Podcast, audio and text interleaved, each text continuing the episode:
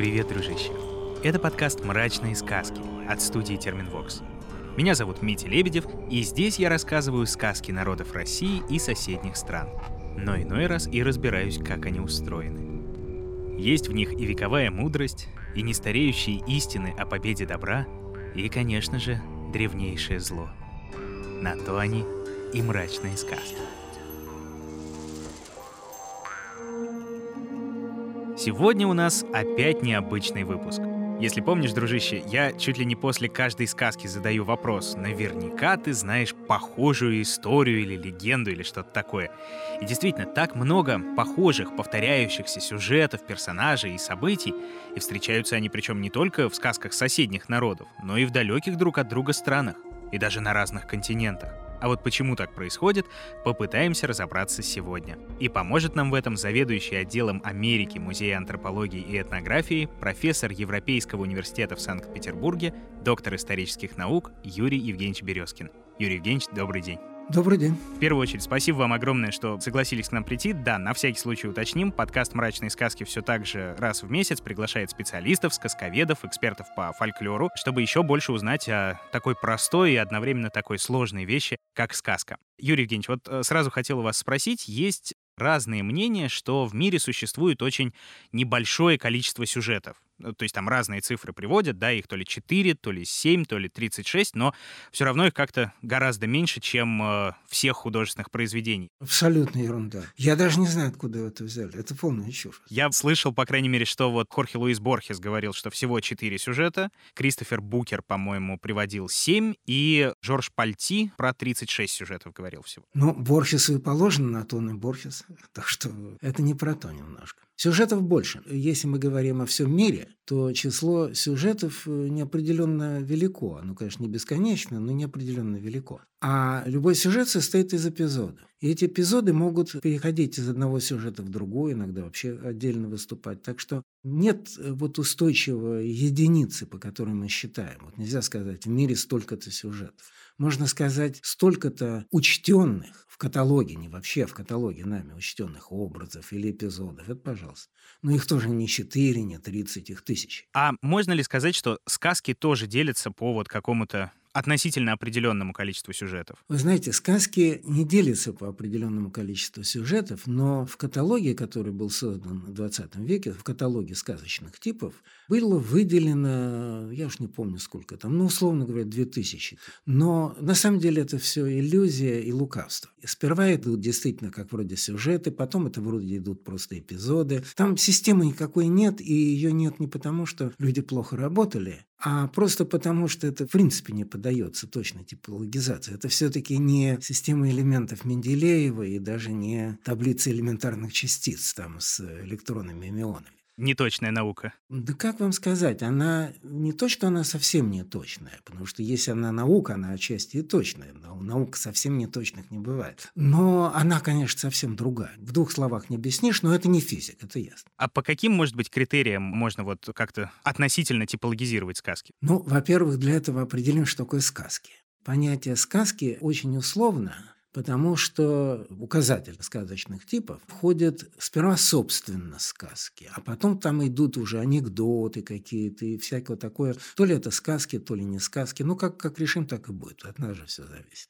Кроме того, сказки есть разных жанров. Эти жанры абсолютно разные. У них разное происхождение. Они возникали в разное время, некоторые десятки тысяч лет назад, а некоторые совсем недавно. То есть есть волшебные сказки в которых действительно есть элементы волшебства, а есть бытовые сказки, где социальные конфликты. Это другое дело.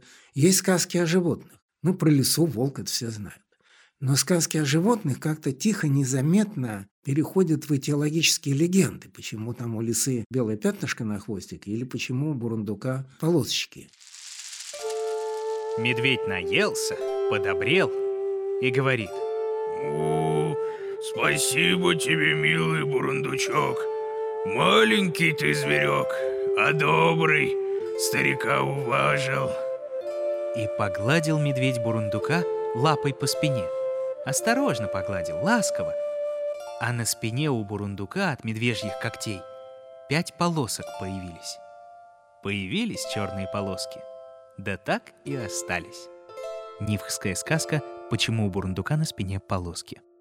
Иногда это как бы сказки, а иногда совсем не сказки, это что-то другое. Есть сказки о глупом черте. Ну, понятно, цыган там жмет творог и говорит великану, что он выжимает воду из камня. Но точно такие же истории бывают про животных. То есть система, она очень неточна. Она достаточно для того, чтобы определить, если вы находите какой-то текст, то вы примерно по этому каталогу определите, куда он относится, где искать параллели, это да. Но там нет вот жесткой привязки. Так это вот по поводу сказок. Это для Европы, для Северной Африки, для Центральной, Южной, Восточной Азии. А вот если мы пойдем в Сибирь, причем не Южную Сибирь, а туда подальше, и уж тем более в Америку, там вообще не будет никаких сказок. И мифов не будет, потому что там нет разницы между сказками и мифами. Там есть просто некоторые повествования. Как вы их назовете, как хотите, так и называйте. Но между ними нет никакой разграничительной черты. Там не обязательно о создании мира. Там может быть о том, как пошли четверо братьев волков и что с ними случилось. И появление жанров – это особенность ну, вот нашей евразийской культуры последние тысячелетия, где как-то они там возникали, но это отдельный вопрос.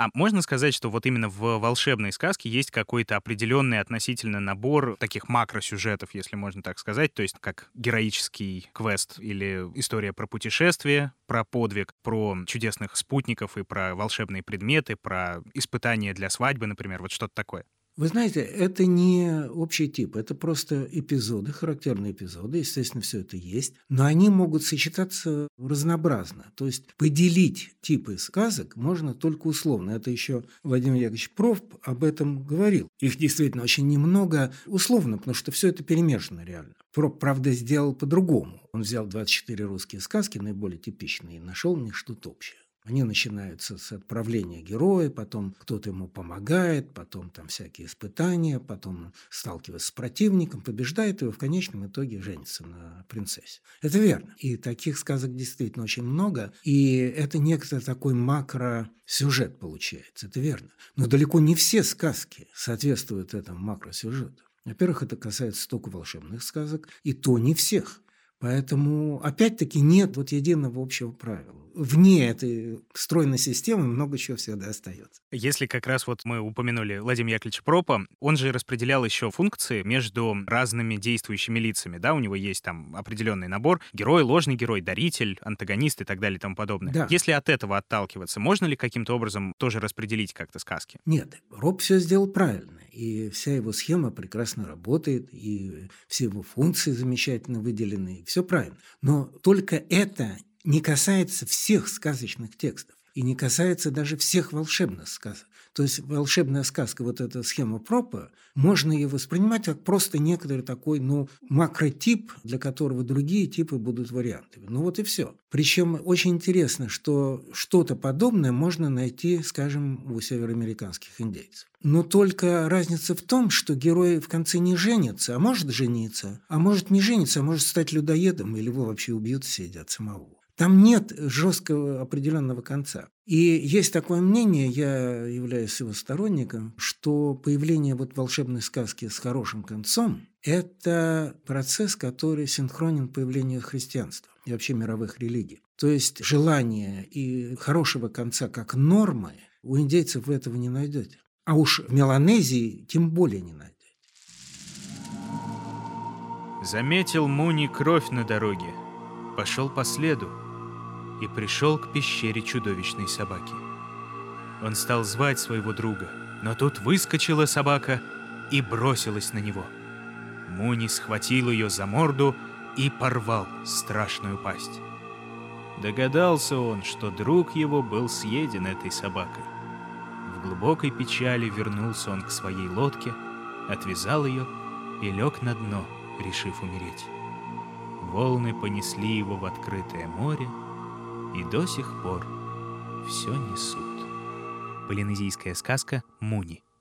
А, кстати, а почему такая вот история может быть про плохой конец сказки как норму? Плохой конец – это не норма. Это отсутствие норм. Там может быть и хороший конец, совсем не обязательно, что он будет плохой. Но хороший конец не обязательно. И тем более хороший конец не связывается с обретением э, супруга или супруги. Он может быть хороший, что герой торжествует, но его брачные отношения так ну, совершенно вторично или вообще не описываются. И это не центр проблем. При этом, вы знаете, сами эти эпизоды, вот которые волшебные сказки, они могут быть очень древними. Ну вот, скажем, история Иосифа Прекрасного, которая в Ветхом Завете. Так вот, все это, все, вот каждый шаг, каждый эпизод входит в сказки. Это стандартные сказочные эпизоды, которые, однако, могут быть в разных сюжетах. В несколько, не то чтобы во всех, но в разных. Это не значит, что история Иосифа – это сказка. По содержанию это сказка. Но по смыслу это сакральный текст, богоданная книга, и это всерьез, да? Никто ведь не воспринимает это как сказку и не должен воспринимать. Но по содержанию – да. И вот это тоже следует отличать. Одно дело вот эта сервировка, как это подается, какой это жанр, а другое дело содержание. Содержание может быть анекдотичным, а может быть торжественным. Хотя реально содержание будет то же самое.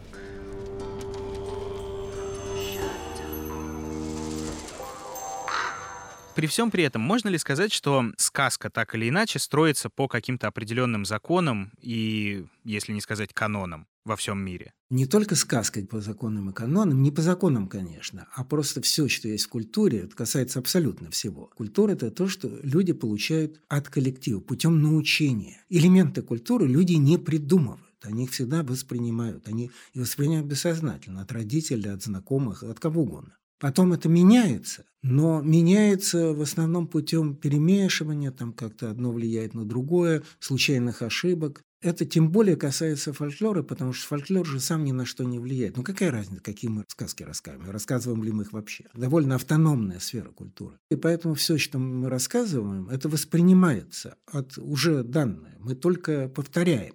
Но так как мы воспринимаем разных людей, и от наших э, генетических предков и родственников, и от людей совершенно генетически неродственных и по языку, то это все время происходит такое перемешивание и распространение наборов фольклорно-мифологических мотивов никогда в точности не совпадает ни с распространением языков, ни с распространением генетических гаплогрупп, ни с распространением элементов культуры. Совершенно отдельная система, которая помогает нам понять прошлое, но она именно самостоятельно. В этом ее ценность состоит.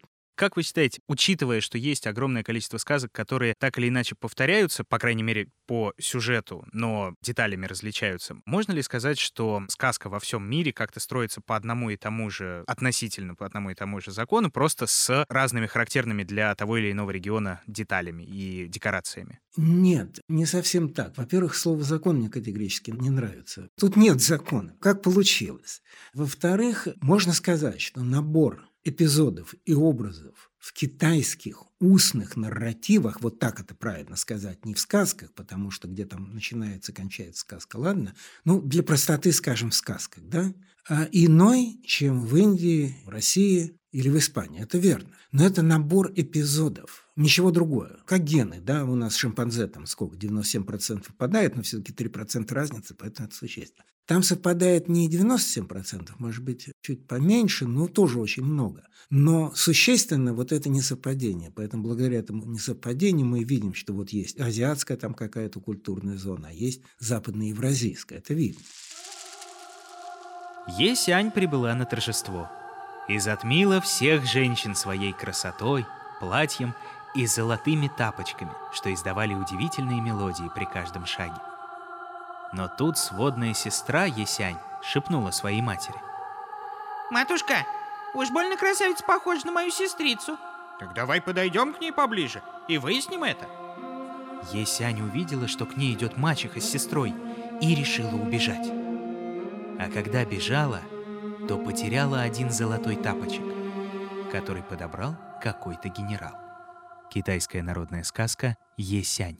Но это не сюжеты, это именно эпизоды. Эпизоды более устойчивые. Я сказал, что эпизоды переходят из сюжета в сюжет вполне. А сюжет – это что-то такое более сложное. Чем сложнее, тем труднее сохраняется, тем быстрее распадается. У нас был как раз в подкасте такой любопытный пример. Мы читали две сказки. Одна была корейская, «Сестра лисицы» она называлась, и другая армянская «Занги-зранги». И там как раз вот один эпизод, не то что похожий он, а он именно слово в слово повторяется, как брат уходит из семьи, потому что сам первый замечает, что с сестрой его что-то неладно в нее вселилось угу. то или иное чудовище, возвращается и видит, что сестра, и точнее чудовище в облике сестры съела родителей, съела всех вокруг, и он сам спасается является чудом. На дерево лезет? И лезет на дерево, да. Но там, правда, в корейской сказке он от нее отбивается тремя предметами через плечо бросает, угу. а в армянской именно на дерево лезет. Понятно. И зовет волшебных помощников.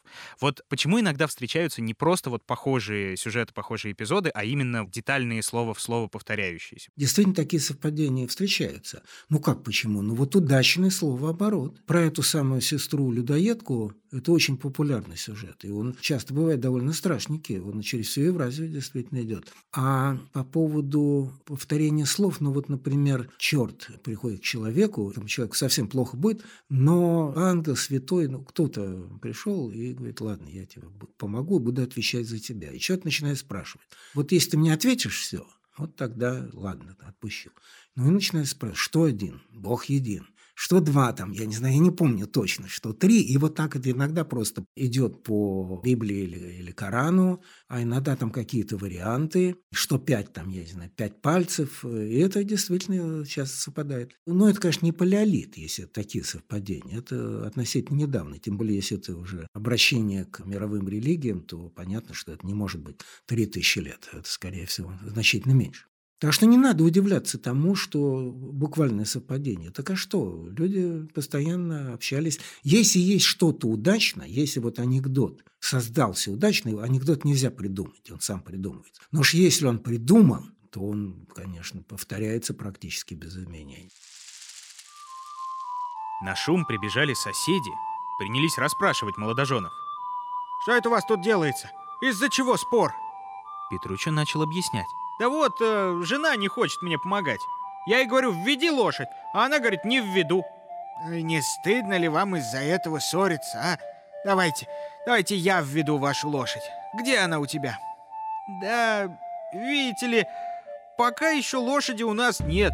Я ее только купить собираюсь. Итальянская народная сказка «Эй, вводи лошадь».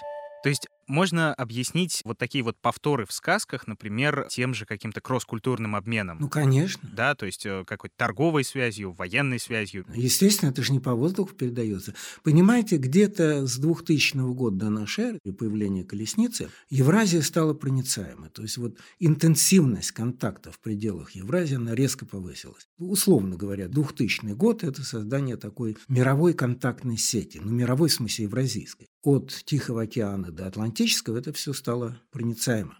А дальше и продолжало быть проницаемо. А когда уже поздний Железный век, дальше античность, эллинистическое римское время, ну тут уж совсем. Тут уже развитый транспорт, письменность, то есть мир стал, в общем-то, единым ну, не настолько, как сейчас, интернета не было, но все-таки он был единым. То есть все это легко переносилось с одного конца Евразии на другой. И вопрос не в том, что одинаковые сказки где-нибудь э, на Пиренеях, у Коми и там в Индии. Это как раз нормально. Интересно другое, что не все одинаковые, что все-таки такой полной энтропии нет специфика культуры сохранялась. Это как раз можно объяснить тем, что народы те или иные, они дополняли, может быть, чужие сюжеты своими какими-то характерными особенностями. Нет, сюжеты, в смысле сами эпизоды, ну, назовем их сюжеты, они, естественно, наполняли характерными особенностями, но сюжеты от этого не менялись. Сюжеты одинаковые. История про Козьма Скоробогатый, где кот в сапогах там кот, а на большей части Евразии это лиса, но бывает там где-то обезьяны, очень редко. В основном это либо кошка, либо лиса. Поехал Кузьма к царю. А лисица вперед забежала и подговорила работников подпилить мостик. Только въехал Кузьма на мостик, он вместе с ним и обрушился в воду. Лисица стал кричать. «Ах ты, пропал Кузьма Скоробогатый!» Царь услыхал и тотчас послал людей перехватить Кузьму. Вот они перехватили его, а лиса снова кричит. «Ах ты, надо Кузьме одежу дать, какую получше!» Царь тогда дал Кузьме свою одежу праздничную. Русская народная сказка «Кузьма Скоробогатый». Так вот, сам сюжет, он очень похожий, он всюду одинаковый. Но есть различия. Вот, например, когда это лиса или кот там где-то ведет царю в подарок зайцев или волков, медведей она их ловит. Это такой своеобразный мотив, он только на севере так, ну, север-центр Европы. А то, что едет царь огонь, царица Молония, вот такой северо-русский вариант, где этот царь, за дочь которого лиса сватает своего подопечного, он, видимо, вот на некоторых территориях ассоциируется действительно с божеством-громовником. Но только что ассоциируется. Там от сказки до реальной мифологии очень далекая дистанция, это понятно. Сюжеты одинаковы, но варианты сюжетов не одинаковы. Вот варианты бывают, да. И, конечно, они наполняются конкретным содержанием. То есть, если это русская сказка, ну, понятно, там будут боярские палаты какие-то описываться. А если французская, то другие палаты. Но это не так, ну, второстепенно подробности. А если говорить про персонажей, точнее даже вот не столько, наверное, главных героев, сколько про второстепенных, про нечисть, например, ту же самую, можно ли сказать, что, ну, например, в сказках народов России есть существа не очень характерные, например, для нашего региона, которые точно откуда-то приехали? Ну, какие такие существа, которые всякие стрёхглавые, так они вообще, наверное, приехали откуда-то, да? Ну вот, например, кентавры. Есть у нас, э, по крайней мере, в славянской мифологии есть такое существо, как полкан, полуконь, получеловек. Или, например, у Коми есть такой зверь, как Ваош, и тоже кто-то чуть ли не в 19 веке замечал параллели, что все вот эти ребята, они, в общем-то, довольно похожи на тех же древнегреческих кентавров. Ну или, например, киноцефалы. Это которые люди с пёсьими головами, которые, кажется, встречаются вообще везде и у каждого народа. В многочисленных же горах там обитает народ, имеющий собачьи головы. Они одеваются в шкуры диких зверей. Вместо речи они лают, вооружены когтями и живут охотой на зверей и ловлей птиц. Естественная история. Плиний старший.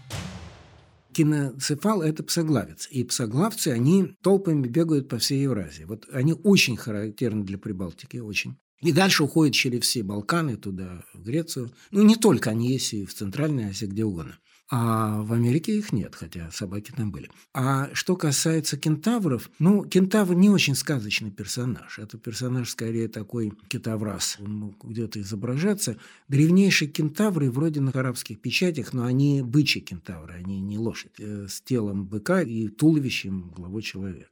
Ну вот древнее этого вроде нет. Ну это значит за 2000 лет. Это опять-таки, повторяю, другое дело. Это не фольклор, это скорее иконография. У нее там свои законы, она тоже распространяется там через континенты, но это отдельная тема. Это не значит, что они заимствованы от древних греков, собственно говоря. У нас нет таких оснований думать. Почему? Так же, как история Полифема и Одиссея. Ну, это еще Миллер показал, что на Кавказе она точно не заимствована от Греции. Она местная. Это не значит, что греки заимствовали оттуда. Это вообще распространено очень широко и, наверное, довольно древняя вещь. И какие-то элементы этой истории, они есть на Великих равнинах у индейцев. Там про выжигание глаза нету, но про выход из пещеры хозяина стад, где герой должен прицепиться к шерсти какого-то там бизона, это сколько угодно. Это точно так же, как здесь. С громкими стонами отодвинул от входа скалу Полифем и стал выпускать в поле стадо, ощупывая руками спину каждой овцы и каждой козы.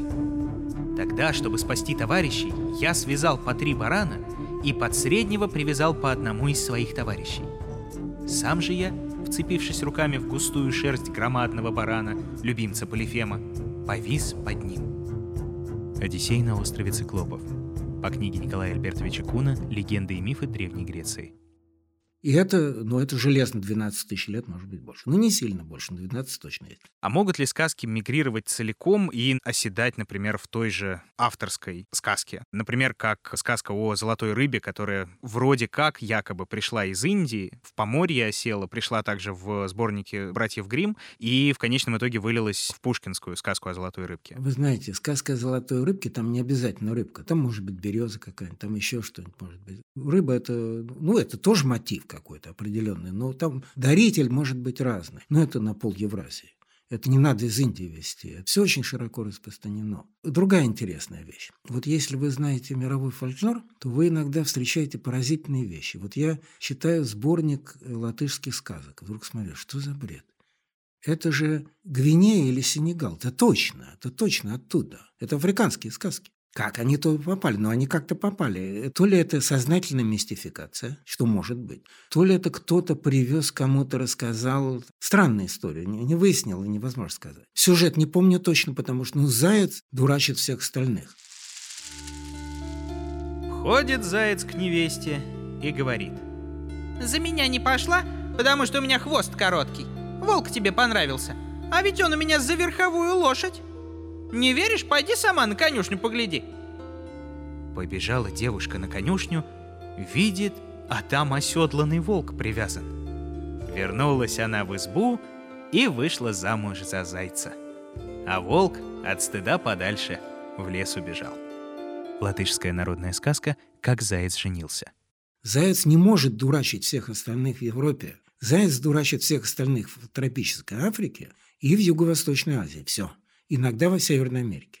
Насколько связаны ареалы Юго-Восточной Азии и Африки – это большая загадка. Но Заяц, как систематический такой обманщик-трикстер, он не может быть в континентальной Евразии, это исключено. Дальше казахов он быть не может. А там и эпизоды какие-то совершенно конкретные африканские.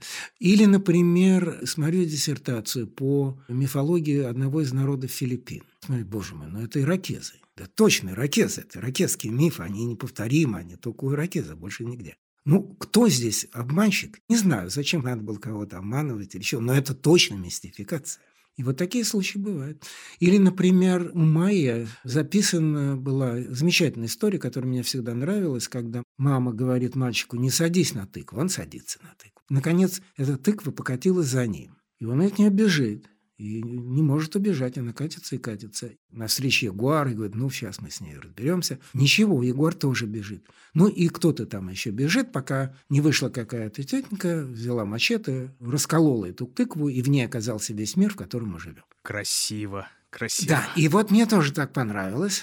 Потом, когда стал смотреть африканский фильм, господи, почему-то майя. Это чисто африканский сюжет. Ну, чтобы мир оказался, это вообще такого нигде больше я не знаю. Тыква, который катится, который демон, именно тыква и ничто другое. Это чистая Африка. И не так много негров-рабов было ввезено на территорию Майи, но в Белизе они были. Ну, вот от них, наверное, набрались. Но если этого не знать, если не знать вот более-менее весь мировой фольклор, вы можете принять за чистую монету всякие какие-то странные вещи, конечно. А есть у нас, может быть, в русском фольклоре вещи, которые точно не отсюда? Ну, точно не отсюда сказки Пушкина разобраны по слову. Там, понятно, он пользовался много кем, вот э, в сказке о царе Салтане, там бочку уже посадили, да? Ну, бочку посадили – это отдельный ареал, где в бочку сажают, причем мать с ребенком.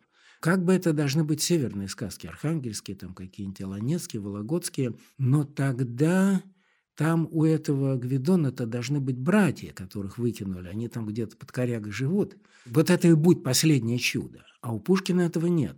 Зато у Пушкина есть, что он убил Коршуна, спас лебедь. Это он откуда-то, наверное, взял. Но я никак не могу найти. Может, кому-то известно. Не так уж пример специально искал. Откуда этот эпизод? Из какой части России, там, из Пскова, откуда это взято? Но так или иначе, пушкинские сказки, они, конечно, они вполне аутентичны, но кроме тех вещей, которые взяты с книжных источников. А если говорить о народном именно фольклоре? Ну, народный фольклор представляет собой стратиграфию такую, где есть все. Нет, палеолита там незаметно. Вот палеолит, пожалуйста, это в Южной Америке, Юго-Восточной Азии, там палеолиты по полной программе, э, вплоть до выхода из Африки. А в русском фольклоре палеолита нет, но там есть, конечно, древние вещи. Ну, например, все знают сюжет Вия, да, где «Поднимите мне веки». И вот в свое время ведь сколько бедного Гоголя прикали, что он все это напридумал. Куда напридумал? Этот с «Поднимите мне веки» – это весь русский фольклор, и не только русский, наполнен. И это продолжается вплоть до Северной Америки. В Сибири есть, у бурят есть, сколько угодно. Не только у бурят, там, у Серкупов. Но русские тексты, конечно, грандиозные. Вообще, русские, украинские замечательные. И тогда вот к завершению нашей с вами беседы вы очень часто говорили про палеолит. Правильно я понимаю, что это какое-то единое начало для культурных всех этих историй, для сюжетов, для всего. А правильно я понимаю, что это как-то связано с теорией о мономифе, о едином происхождении и мифов, и сказок, и вот э, всех этих вещей. Нет, совершенно неправильно. Дело в том, что, ну да, мы вышли из Африки. Было это где-то 50 тысяч лет назад. Вернее, выходили и раньше, но современные люди все-таки потомки тех, кто вышел 50 тысяч.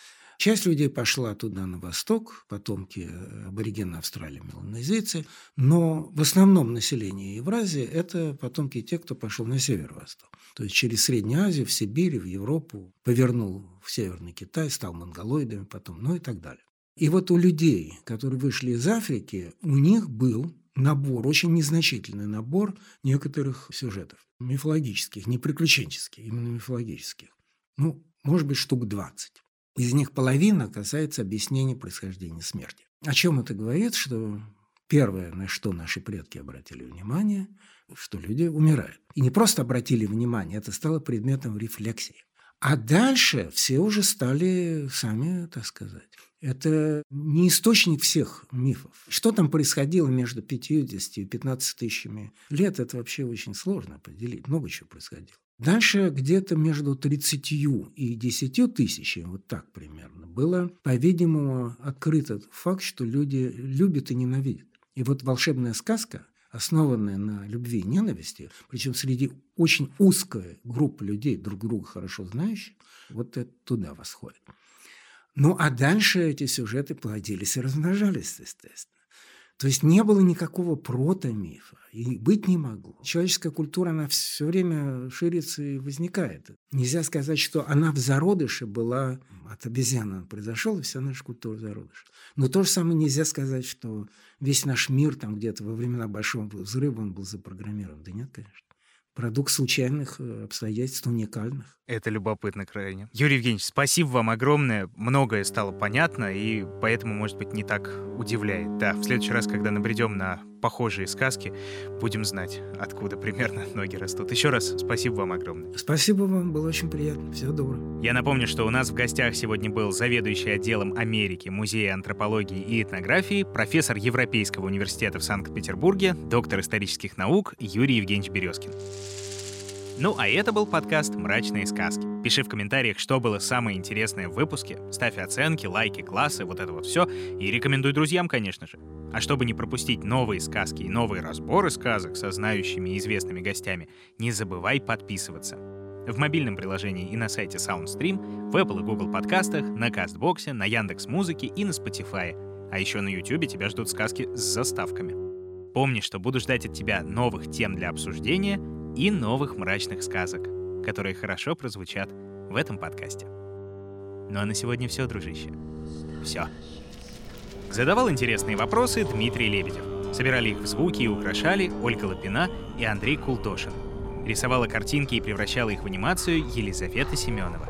Отражала настроение наших волшебных персонажей музыка Полины Бирюковой. Уговаривал прийти к нам в гости Глеб Фадеев. А продюсировала все получившееся Кристина Крыжановская.